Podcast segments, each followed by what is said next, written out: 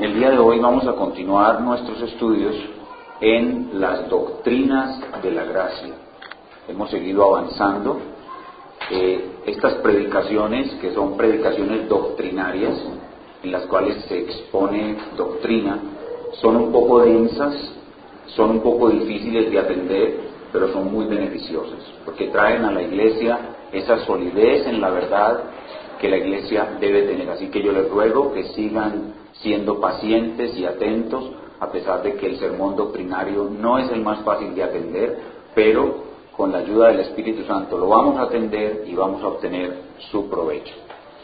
Se trata entonces de exponer aquellas cinco doctrinas que nos quedaron como un legado de la herencia que nos dejó la reforma protestante del siglo XVI. Los amados reformadores sacaron estas doctrinas de la Santa Escritura y nos las dejaron como un legado precioso para darles solidez, para hacer de la iglesia columna y baluarte de la verdad. Y ya hemos avanzado en las dos primeras doctrinas, que son la depravación total humana y la elección incondicional. Y la semana pasada dimos un sermón introductorio acerca de la tercera doctrina, la cual dijimos es el corazón de este sistema doctrinario y el corazón de toda la Biblia y el corazón de la cristiandad, la expiación limitada. Se fue nuestro sermón la semana pasada, una introducción a la doctrina de la expiación limitada. Y en ese sermón lo que buscábamos básicamente, además de orientarnos sobre el tema que vamos a estar tratando por varios domingos, creo que van a ser bastantes domingos, lo que buscábamos mostrar en primer lugar y de una forma importante es la dificultad, la dificultad que hay en esta doctrina. De las cinco doctrinas claves, de las cinco doctrinas de la gracia, no hay una tan controvertida como esta. De hecho, usted oye hablar de personas que son de cuatro puntos. Usted oye hablar de cristianos y de teólogos que son de cuatro puntos y es porque no han podido asimilar, configurar bien esta doctrina de la expiación limitada. Entonces la semana pasada buscábamos mostrar la dificultad que tiene esta doctrina y lo hacíamos mostrando cómo al examinar el alcance de la obra de Cristo, habían algunos versículos que parecen enseñar que la obra de Cristo es de alcance universal. Es decir, que la obra de Cristo sirvió para todos los hombres de todas las épocas incluido Caín, el faraón y Judas.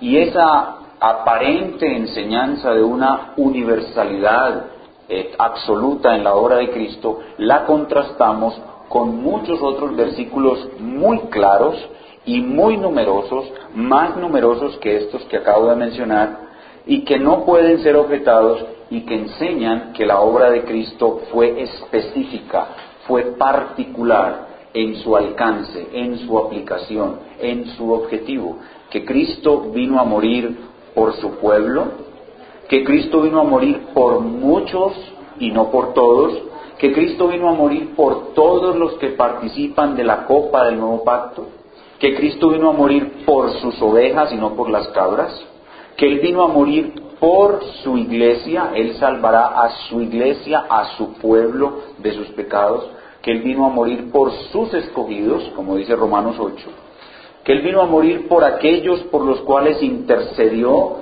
en Juan 17 y continúa intercediendo en el cielo, que Él vino a morir por aquellos que el Padre le dio y que Él vino a morir por su esposa, por su esposa, que es la iglesia. Y vimos todos los versículos de una manera rápida, vimos cuánta claridad hay en estos versículos y cómo podemos comenzar a entender claramente que la obra de Cristo es realmente algo particular, no algo de una universalidad absoluta, sino algo particular.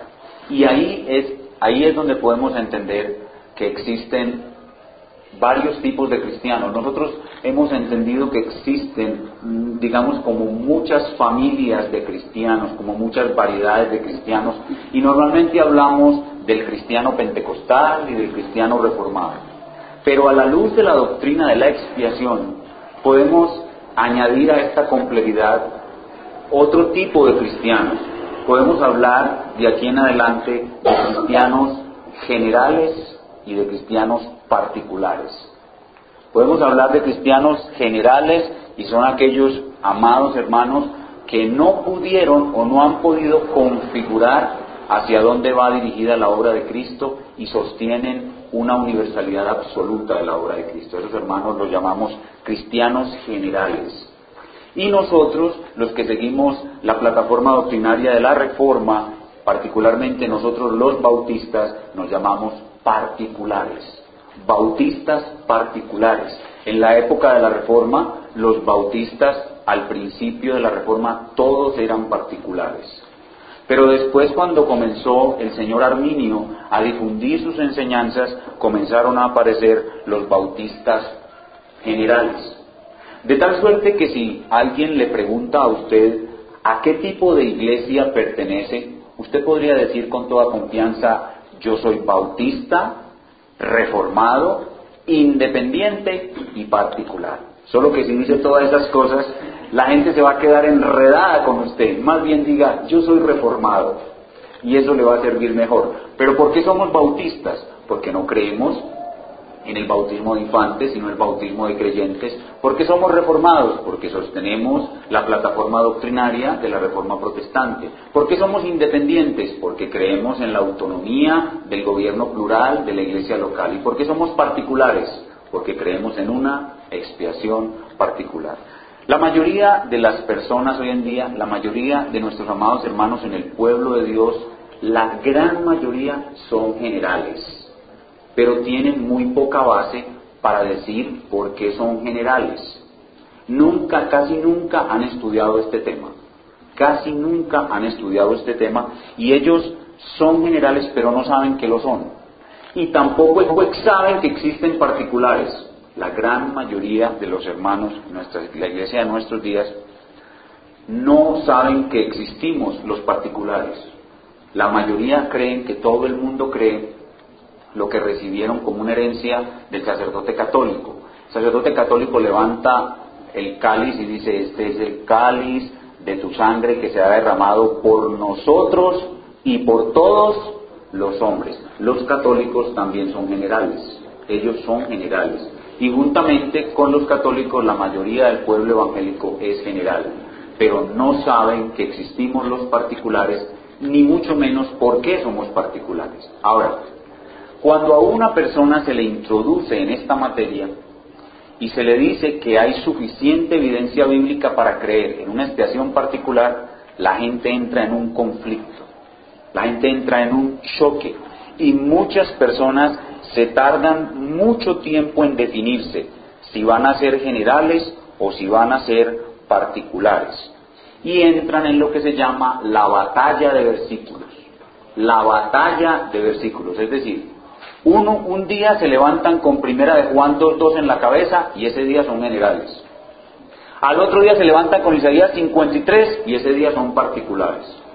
Y así, un día se levantan con Juan 7.37 y son particulares. Otro día se levantan con eh, otro de los textos, Juan 3.16, y ese día son generales. Lo que queremos hacer nosotros con nuestros estudios de aquí en adelante es llevar el conocimiento, llevar nuestras mentes a una preparación basándonos en el contexto más amplio de lo que la Biblia enseña acerca de la, de la expiación, preparar nuestras mentes adecuadamente para la batalla de versículos. La batalla de versículos es inevitable, porque hay unos versículos que parecen enseñar una cosa, otros que enseñan claramente otra, y es imposible estar sumergido en esta batalla de versículos. Pero antes de llegar a la batalla de versículos, en que muchas personas están, nosotros vamos a tratar de estudiar la expiación por toda la escritura, y eso nos va a servir para un contexto de un conocimiento, un bagaje muy bueno para cuando lleguemos a la batalla de versículos.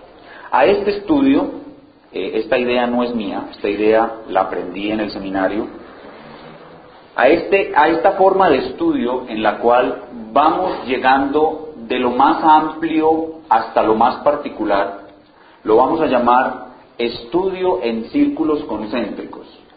Vamos a tomar la figura de unos círculos concéntricos y vamos a ir desde lo más amplio que la Biblia enseña de la expiación y vamos a lo más particular, vamos cerrando círculos, cerrando círculos hasta que lleguemos justo al centro donde está la batalla de versículos y ahí estaremos mirando versículo por versículo, cada uno con su dificultad. Pero antes de llegar a la batalla de versículos, estaremos haciendo un estudio en círculos concéntricos. Voy a entregarles una hoja que nos va a servir de bosquejo para los siguientes estudios. Miremos entonces la hoja. La hoja nos presenta ese esquema de trabajo. Vamos a estudiar la expiación limitada en círculos concéntricos. El círculo más grande, que es el que está afuera, el más grande que los abarca a todos los demás, es el contexto bíblico de la expiación. Vamos a estudiar la expiación en su contexto más amplio. Y para estudiar la expiación en su contexto más amplio, tenemos que empezar por el consejo eterno de redención porque allí es donde se genera la orden de la expiación. Entonces, lo primero que vamos a ver es la expiación en el Consejo Eterno de Redención, ese era el tema del día de hoy. Luego vamos a ver cómo para realizar nuestra expiación, Dios nuestro Padre nos unió al Señor Jesucristo. Eso, es, eso todavía es en el Consejo Eterno de Redención. Y luego cómo para realizar nuestra expiación, Dios le dio al Señor Jesucristo una función sacerdotal muy específica. Entonces, examinando la unión con Cristo y el sacerdocio de Cristo, todavía sin estudiar ningún versículo de la batalla de versículos, de los que dicen todos, de los que dicen muchos, vamos a tener un bagaje muy, muy bueno que nos va a ayudar a identificar realmente algo sobre la naturaleza de la expiación. Luego en otro círculo más pequeño, más estrecho, que está dentro del anterior, vamos a estudiar la esencia de la expiación. Aprendiendo la naturaleza de la expiación, qué es la expiación, cómo se produce, vamos a entender mucho más la naturaleza de la expiación y eso nos va a ayudar cada vez más a definirnos si somos particulares o si somos generales. Luego vamos a ver los resultados de la expiación. Es otro círculo que está adentro de los otros dos anteriores. ¿Y cuáles son los resultados de la expiación que nos muestra la Biblia? Son la redención, la propiciación y la reconciliación. Vamos a estudiar cada una por separado. Y viendo esos resultados, vamos a poder tener más fuerza para entender si la redención es particular o es general. Y finalmente llegamos a la batalla de versículos. La batalla de versículos es el estudio de los textos individuales sobre la expiación.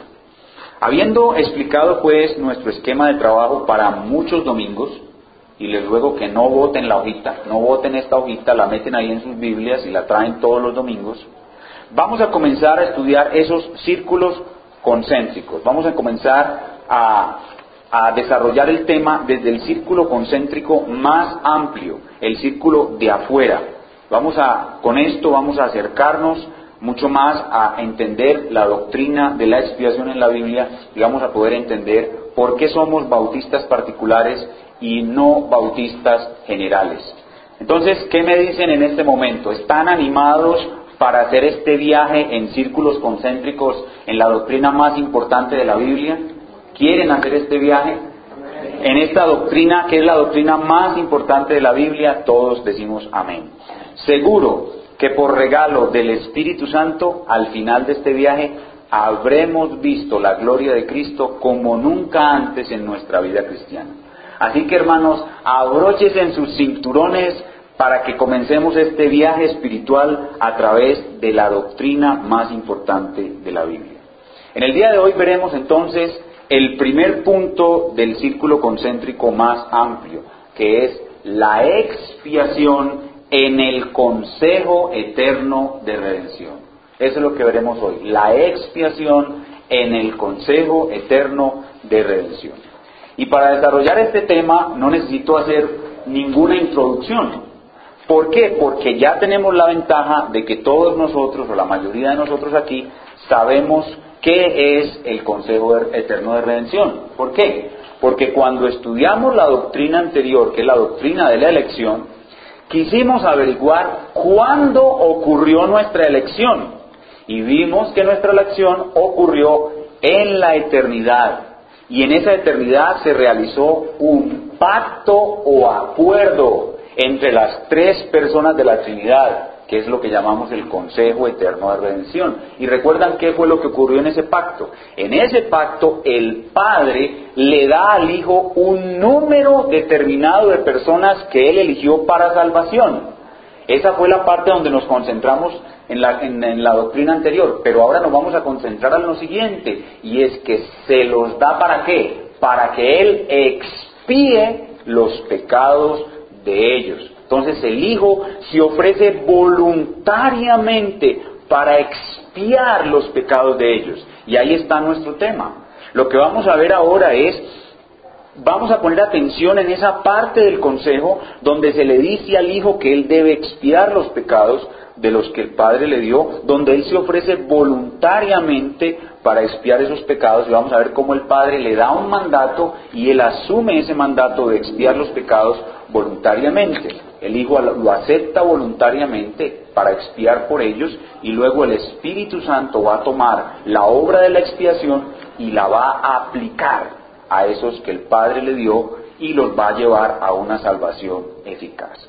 Antes entonces de meternos a analizar la expiación en el consejo, es necesario que recordemos la definición de expiación.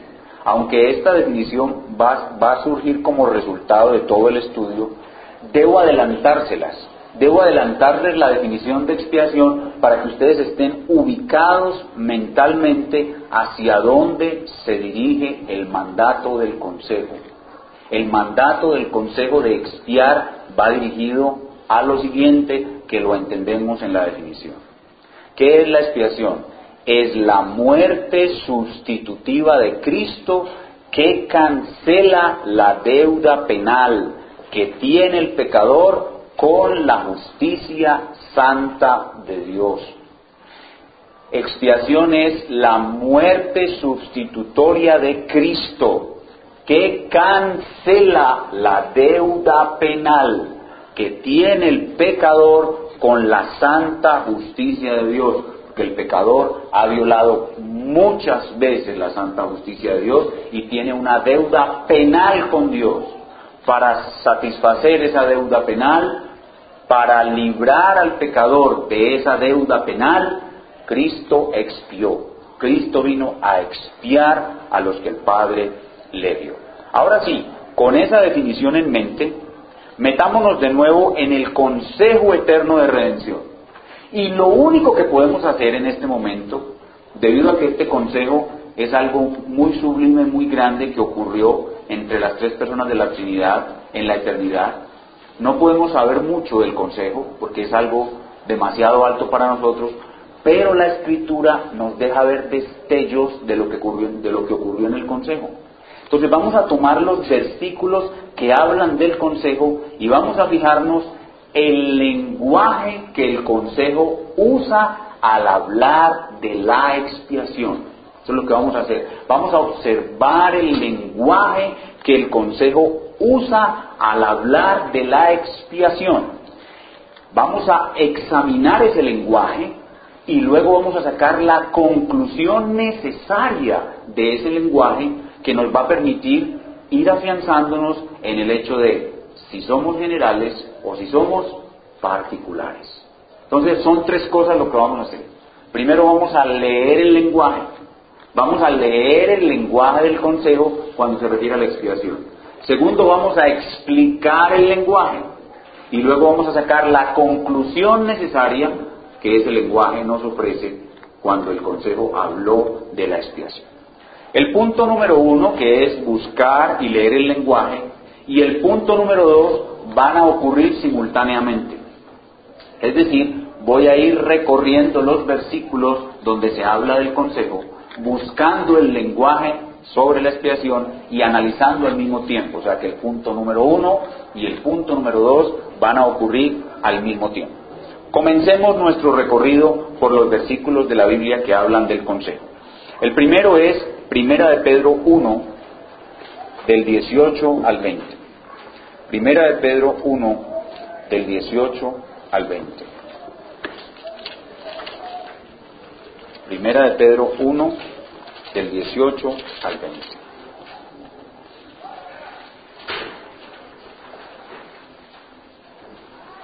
Dice así la palabra del Trino y Santo Dios. Sabiendo que fuisteis rescatados de vuestra vana manera de vivir, la cual recibisteis de vuestros padres, no con cosas corruptibles como oro o plata, sino con la sangre preciosa de Cristo, como de un cordero sin mancha y sin contaminación. ¿Y cómo sabemos que estamos hablando del consejo? 20. Ya destinado desde antes de la fundación del mundo, pero manifestado en los postreros tiempos por amor a vosotros. Podemos ver aquí claramente que este texto habla del consejo eterno de redención. Dice que el Cordero fue destinado desde antes de la fundación del mundo. ¿Cuándo ocurrió eso? Pues en el consejo eterno de redención. Ahora, se destinó desde antes de la fundación del mundo, oigan bien, que el Cordero realizara un rescate. Miren el versículo 18. Sabiendo que fuisteis rescatados. Entonces, noten bien, cuando el consejo habla de expiación, la ve como un rescate. La expiación es un rescate. Ahora, ¿qué significa la palabra rescate? Cuando lleguemos a la redención, que es uno de los resultados de la expiación, lo vamos a ver mejor. Pero ahora de una manera muy sencilla, hermanos, ¿qué significa rescate? Pues sencillo. Rescatar es rescatar. Rescatar es rescatar, ¿sí o no? Rescatar es rescatar. Es ir a sacar a alguien de algún lugar donde está cautivo. Eso es rescatar. Y quiero que veamos unos textos. Isaías capítulo 49. Este texto es hermoso. Hermanos, y si ustedes nunca habían visto este, este texto, por favor enamórense de este texto. Este texto es de lo más hermoso que hay en la escritura. Isaías 49, 24 y 26. Ojalá que sus almas se apeguen a este texto. Este texto es algo hermoso, algo deleitante. Esta es la palabra que da vida. Isaías 49, 24 y 26. Observen su belleza.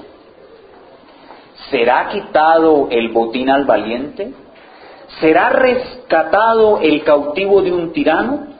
Pero así dice Jehová, ciertamente el cautivo será rescatado del valiente y el botín será arrebatado al tirano.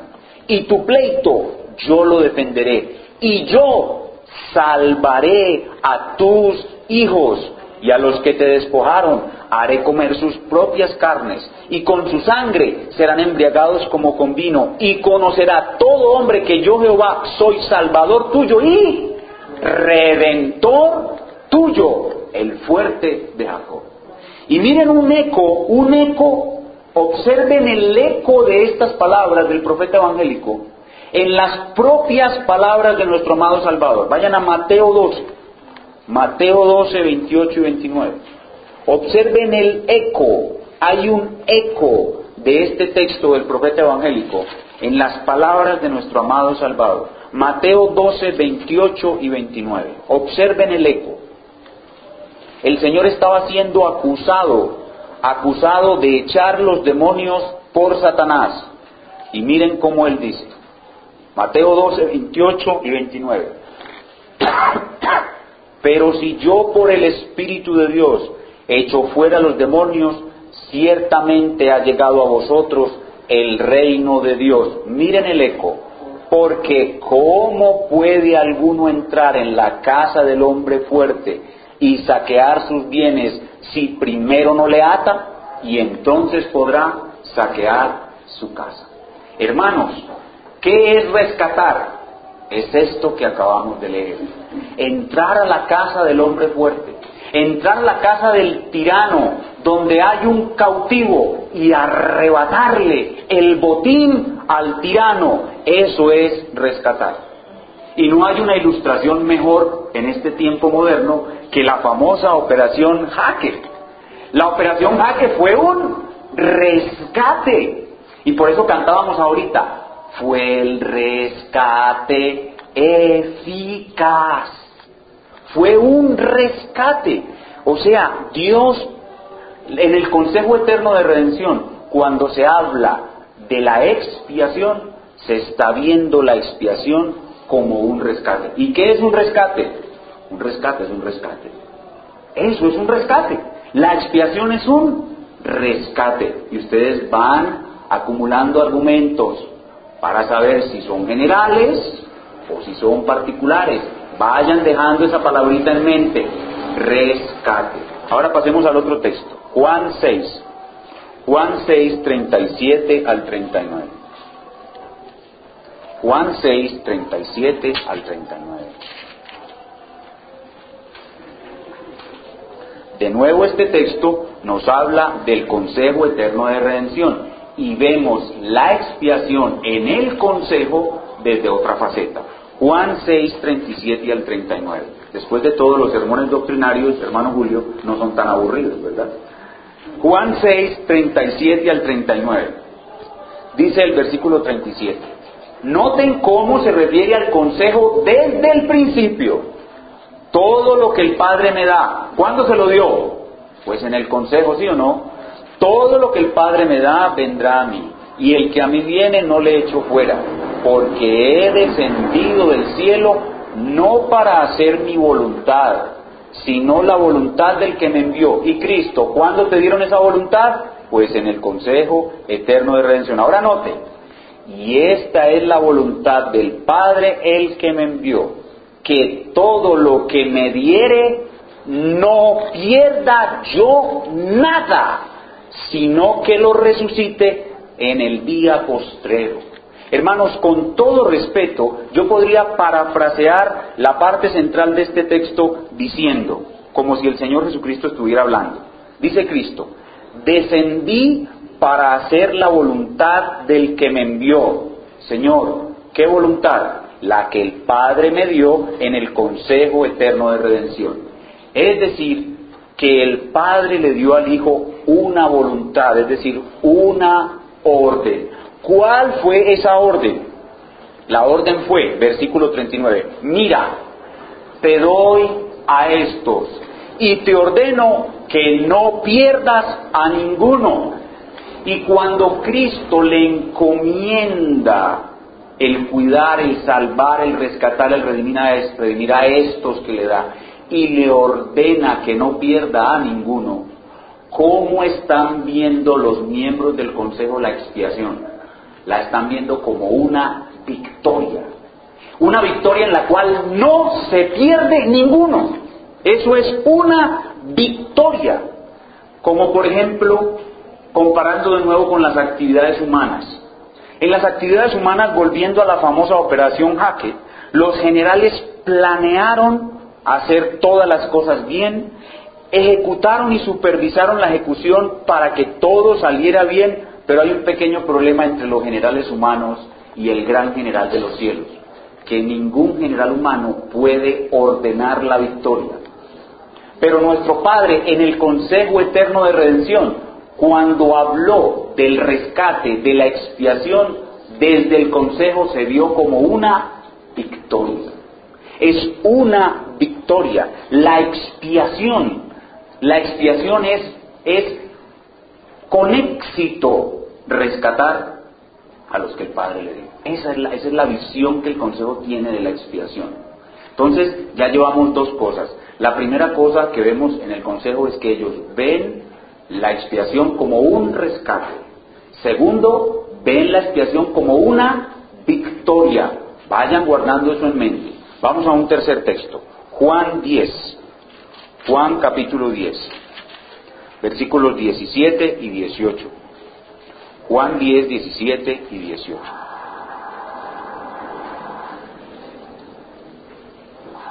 Juan 10, 17 y 18. Dice el 17, por eso me ama al el Padre, porque yo pongo mi vida para volverla a tomar.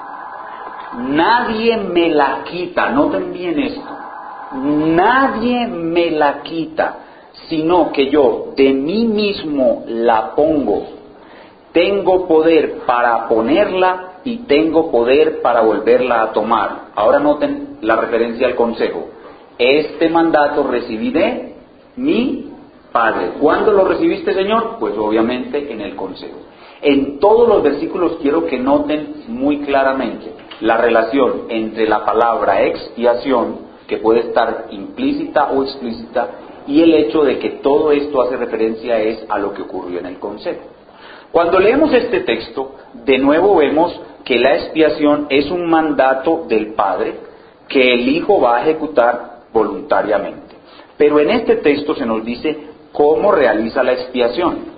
Nos dice que la expiación la va a realizar por la muerte del Hijo de Dios encarnado. Dice, nadie me la quita.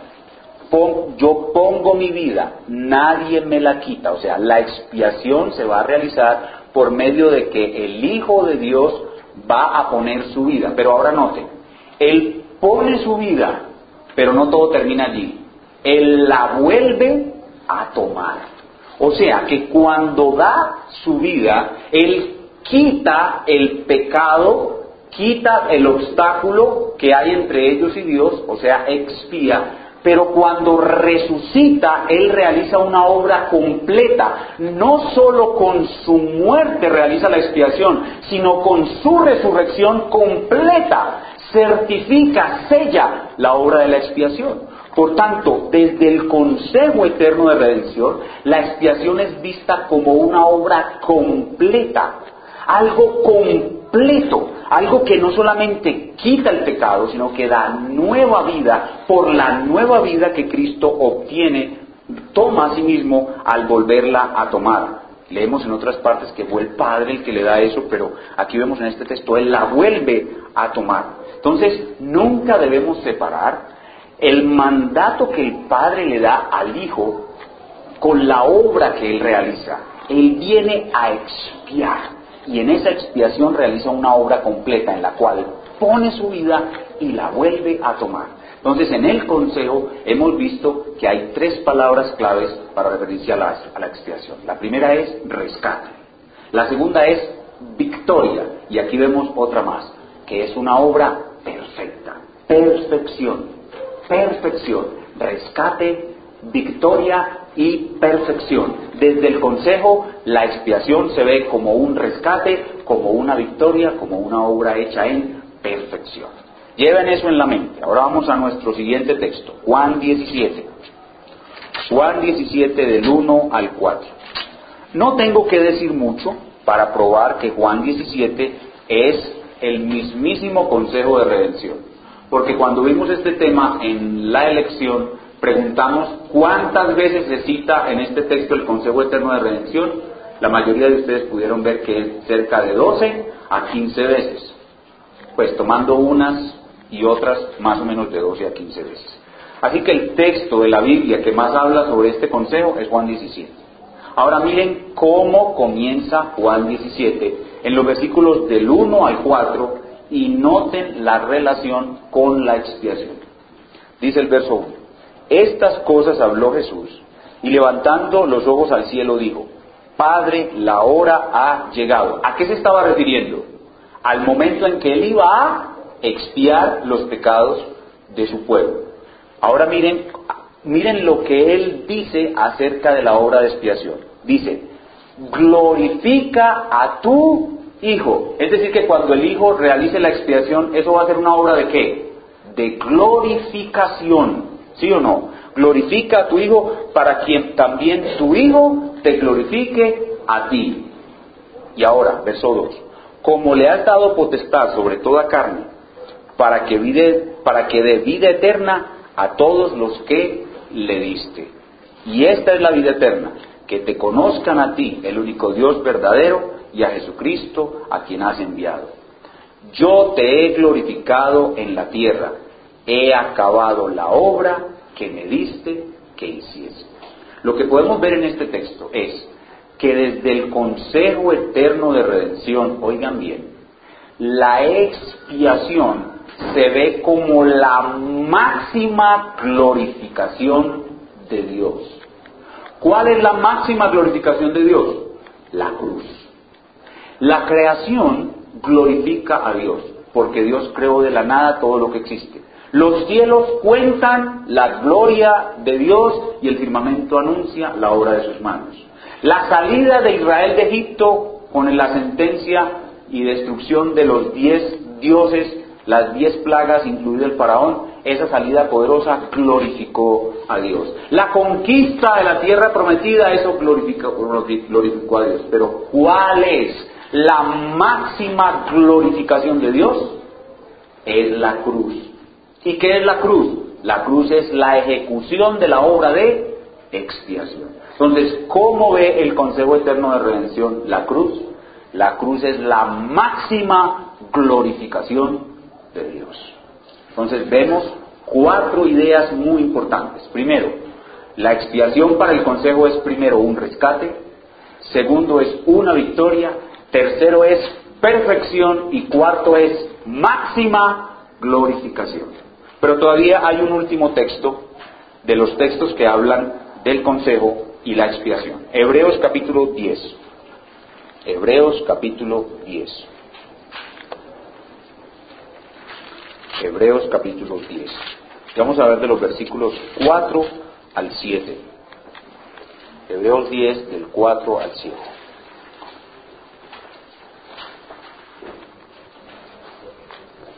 Hebreos 10 del 4 al 7. Noten lo que dice la palabra de Dios. Porque la sangre de los toros y de los machos cabríos no puede quitar los pecados. Por lo cual, entrando en el mundo dice, sacrificio y ofrenda no quisiste, mas me preparaste cuerpo. Ahí ya comienza a aludir al Consejo Eterno de Redención. ¿Cuándo se decidió la encarnación del Hijo? Pues en el Consejo Eterno de Redención. Ahora mire, holocaustos y expiaciones por el pecado no te agradaron.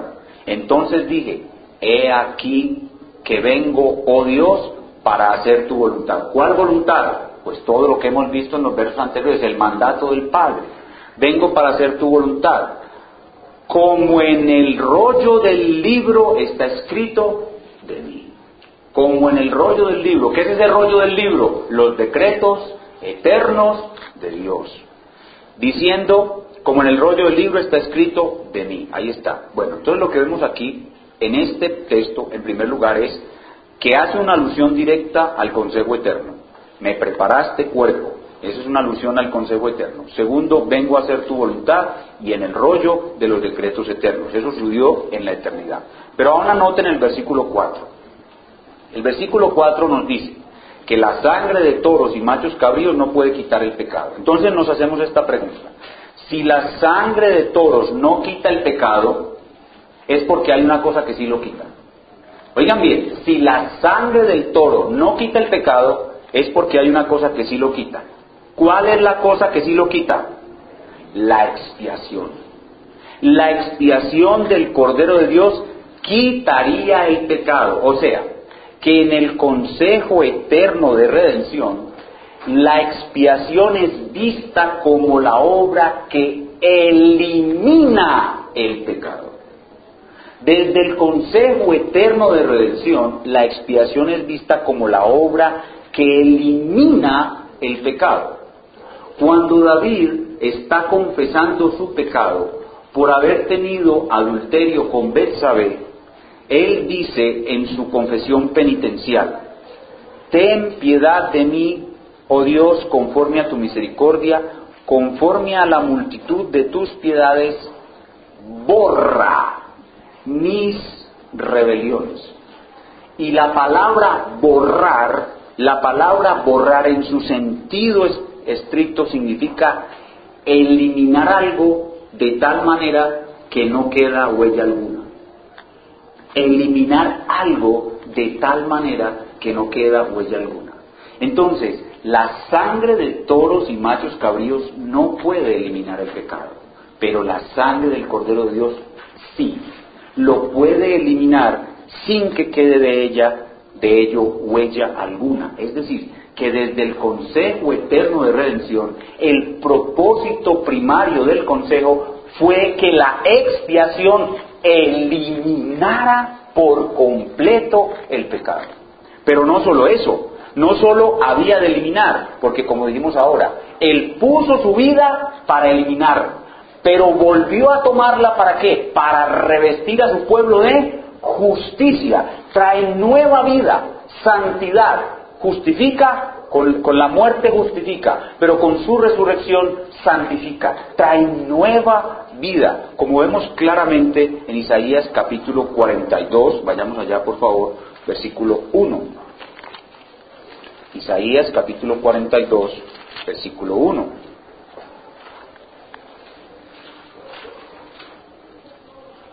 Dice el versículo, He aquí mi siervo, Isaías 42, 1.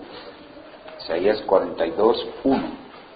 Dice, He aquí mi siervo, yo le sostendré mi escogido. Pregunto, ¿cuándo fue escogido el Señor Jesucristo?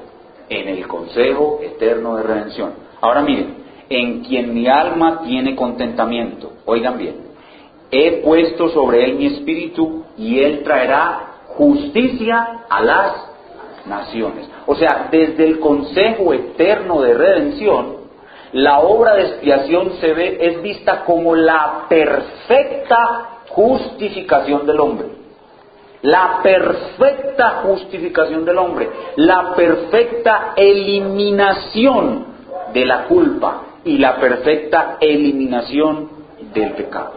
Entonces, si nosotros juntamos todo lo que hemos visto hoy acerca de la expiación en el Consejo Eterno de Redención, nos encontramos lo siguiente, que según el Consejo Eterno de Redención, la expiación es un rescate una victoria, una obra perfecta, la máxima glorificación de Dios y la perfecta eliminación del pecado.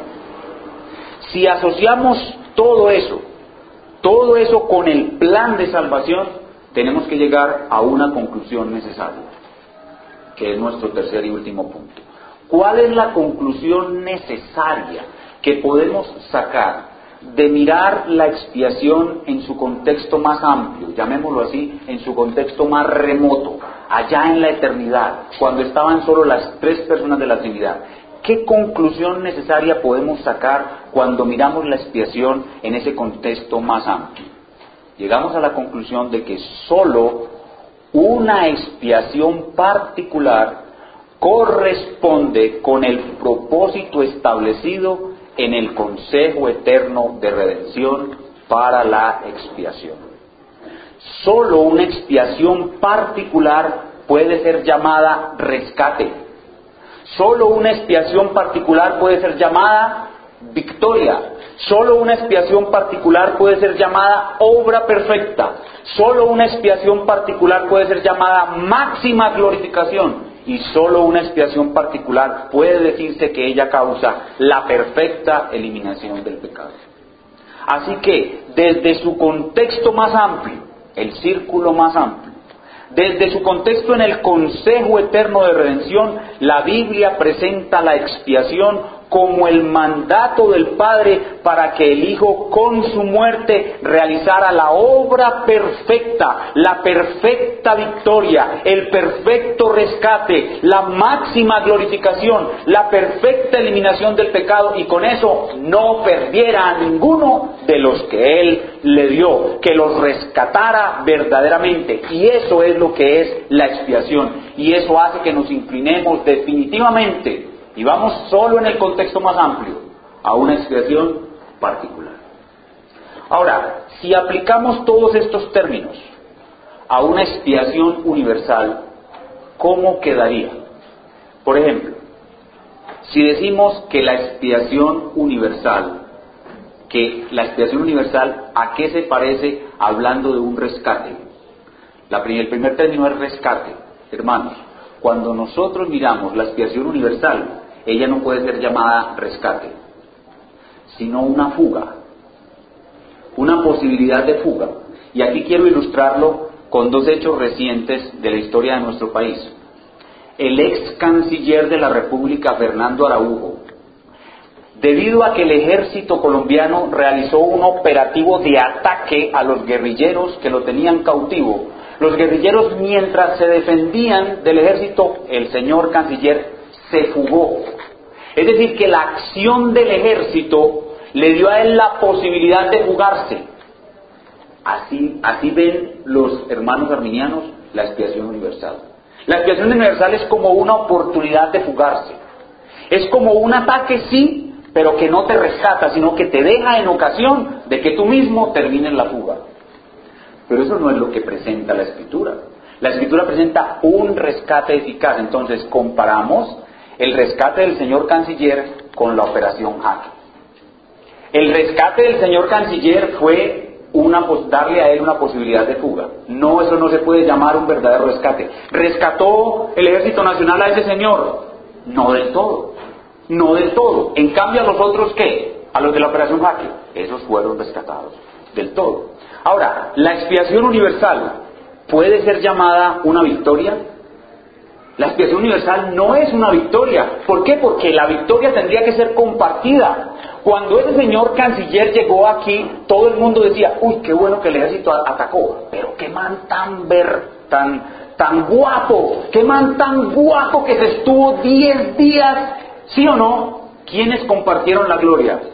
El ejército y también el señor canciller. Pero cuando llegaron los rescatados de la operación Jaque, todo el mundo decía, que vive el ejército nacional, y lloraban. Y, ese, y esos generales se sentían en el cielo. ¿Por qué? Porque ellos fueron los que hicieron todo. ¿Entienden la diferencia? Entonces una expiación universal no puede ser llamada rescate. Una, una expiación universal no puede ser llamada victoria. Una operación universal, una expiación universal no puede ser llamada obra perfecta. La expiación universal no puede ser llamada obra perfecta. No por lo menos obra perfecta de Dios. Yo les pregunto, ¿la expiación universal puede ser llamada la máxima glorificación de Dios? Una expiación universal no puede ser llamada la máxima glorificación de Dios. ¿Por qué? Porque la gloria la comparte con el hombre. Una expiación universal no causó la total eliminación del pecado. ¿Estamos de acuerdo, hermanos? Por eso es que nosotros podemos decir y apenas estamos en el círculo más amplio, apenas estamos en lo más inespecífico. Podemos decir desde aquí que nosotros somos bautistas particulares, somos particulares. ¿Por qué? Porque el análisis del Consejo Eterno de Redención, tan solo esto nos hace inclinarnos fuertemente hacia una expiación particular. Y ahora, después de haber visto toda esta doctrina, ustedes me preguntarán, pero hermano, ¿Y qué aplicación práctica puede tener para nuestras vidas decir que somos generales o que somos particulares? ¿No viven lo mismo los generales que los particulares? ¿No será eso la misma cosa? ¿No estaremos pegándonos en discusiones teológicas sin valor? En ninguna manera. En ninguna manera. No es lo mismo la vida cristiana de un bautista general que la de un bautista particular. Y les voy a explicar por qué. El bautista particular puede ver mucho mejor la grandeza del amor de Dios por él. Para el bautista particular, Dios hizo más por él que para el bautista general. ¿O no es así? Entonces el bautista particular se siente más amado por Dios. Y cuando yo me siento más amado por Dios, ¿cómo me siento? feliz, gozoso. El bautista particular se siente feliz, gozoso por el solo hecho de saber que la expiación fue particular. Pero no solamente esto, el bautista particular, al darse cuenta de que la expiación fue particular, el bautista puede estar seguro de que su salvación nunca se va a perder. Porque su salvación es una orden de Dios porque su salvación es una obra perfecta, porque su salvación es un rescate eficaz, porque su salvación va a ser la máxima glorificación de Dios, hermanos. ¿Saben cuándo va a ser la máxima glorificación de Dios? Cuando todos nosotros, particulares y generales, estemos delante de Dios y se diga, estos fueron salvados por la obra del Cordero. ahí será la máxima glorificación de Dios. Cuando se vea la obra del Cordero completada en nosotros. Entonces, el hecho de saber que yo algún día voy a glorificar la gracia de Dios delante del trono de Dios, eso me llena de una seguridad impresionante, me quita el temor, me ayuda a enfrentarme a esta vida, me hace sentir perdonado. ¿Por qué? Porque Dios eliminó totalmente mis pecados. Hermanos, ustedes y yo somos vistos delante de Dios, oigan bien, como si nunca hubiéramos pecado.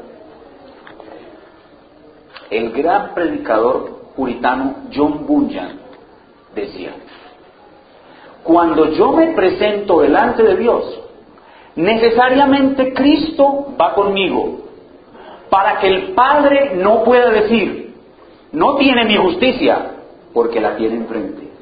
No tiene el amor que requiero, porque lo tiene enfrente. Todo lo que yo no tengo, Él lo tiene por mí. Y por eso cuando el Padre me ve a mí, lo ve a Él como si yo nunca hubiera pecado, como si yo lo hubiera amado a Él de una manera perfecta toda mi vida. Eso es lo que cree un bautista particular. Y el hermano Bunyan era particular.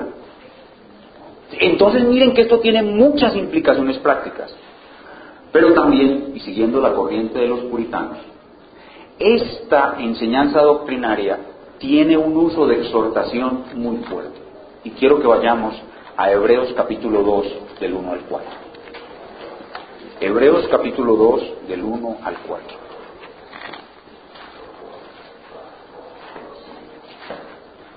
El bautista particular tiene con frecuencia en su boca esta expresión. Mi salvación fue una gran salvación. Miren cómo dice el texto. Por tanto, Hebreos 2 del 1 al 4. Por tanto, es necesario que con más diligencia atendamos a las cosas que hemos oído, no sea que nos, nos Porque si la palabra dicha por medio de los ángeles fue firme, y toda transgresión y desobediencia recibió justa retribución, ahora noten, ¿cómo escaparemos nosotros? Se refiere a los hijos de Dios del nuevo pacto. ¿Cómo escaparemos nosotros si descuidamos una salvación tan grande? ¿Cómo escaparemos nosotros si descuidamos una salvación tan grande? Solo el bautista particular puede ver que la salvación es tan grande.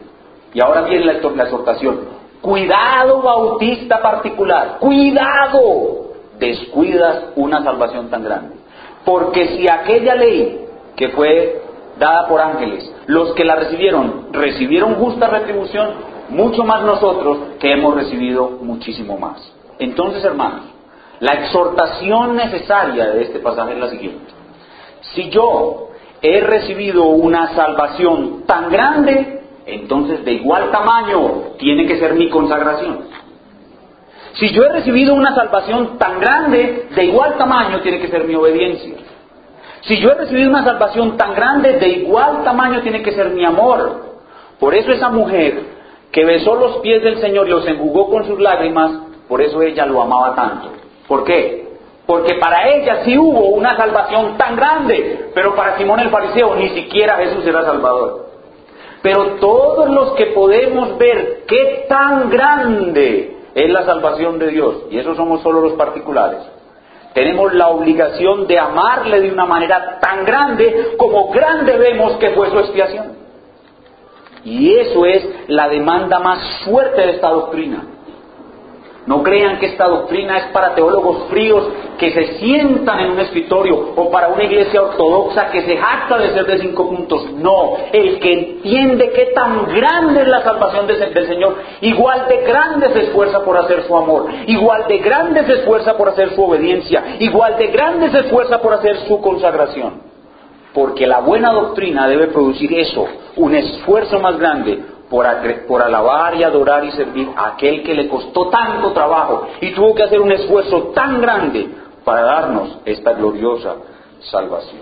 Y por eso debemos rogar todos los días, como Jacob en Peniel, Señor, dame una consagración más grande, dame una obediencia más grande, Dame un amor por ti más grande, porque a mayor conocimiento de la grandeza de nuestra salvación, mayor es la demanda de amor y consagración de nuestro Salvador. Y si descuidamos esta salvación tan grande que dice el texto, no nos quedaremos sin castigo. Obviamente es el castigo de un Padre amoroso que nos va a llevar al arrepentimiento, un Padre que dice yo estoy a la puerta y llamo, ven para que cenemos juntos. Es el castigo de ese Padre, pero sin duda lo recibimos. Así que hermanos, todos los que estamos aquí, que hemos recibido una salvación tan grande y ahora tenemos una manera clara de llegar a ver esa salvación muy grande que tenemos, y es recordando que somos bautistas particulares. Hay una relación directa entre el hecho de ser bautista particular y ver la gloria de Cristo en la expiación. Nunca olviden eso, que desde el Consejo Eterno de Redención dijo la Santa Trinidad que su expiación realmente sería un rescate, una victoria, una obra perfecta, la máxima glorificación y la eliminación total de nuestros pecados. Y los que creemos eso, nos esforzamos por darle el todo de nuestra vida a este gran Salvador. Pongámonos en pie y terminémonos humillándonos delante de Él, pidiendo que por haber conocido hoy más esta salvación tan grande, nuestro amor sea vivificado mucho más para vivir una vida de mucha mayor consagración y amor a Él. Salvador nuestro, gracias. Gracias por ser eso, un verdadero Salvador. Ahora que conocemos un poco mejor tu obra perfecta, tu obra de expiación, podemos cantar con más gozo y alegría a este gran Salvador que nos ha redimido del pecado, de la muerte. Nosotros éramos el botín de un tirano, nosotros éramos los cautivos de un valiente, pero tú decretaste que ese valiente, que ese tirano fuera reducido, destruido y nosotros totalmente liberados. Y eso es lo que llamamos expiación. Y por eso te damos muchas gracias, Señor, porque hoy podemos entender mejor el significado de esta palabra a la luz de lo que tú hablaste. Todavía no hemos visto la expiación consumada, apenas estamos viendo la expiación planeada y ya podemos decir que gran Salvador es Jesús el Señor. Y sentir el gozo, la alegría, y el privilegio de poder ver la obra de, expiación desde la perspectiva bautista particular. Nos sentimos tremendamente privilegiados, Señor, teniendo en cuenta de que la mayoría de nuestros hermanos sobre la faz de la tierra son generales y no han podido entender nunca esta diferencia. Nosotros nos sentimos ahora mismo comiendo maná del cielo, comiendo maná del. Gracias te damos, Padre en esto nos alegras el alma, nos llenas de gozo, de libertad, de paz, de tener un gran Salvador. Nos permites acrecentar nuestro amor.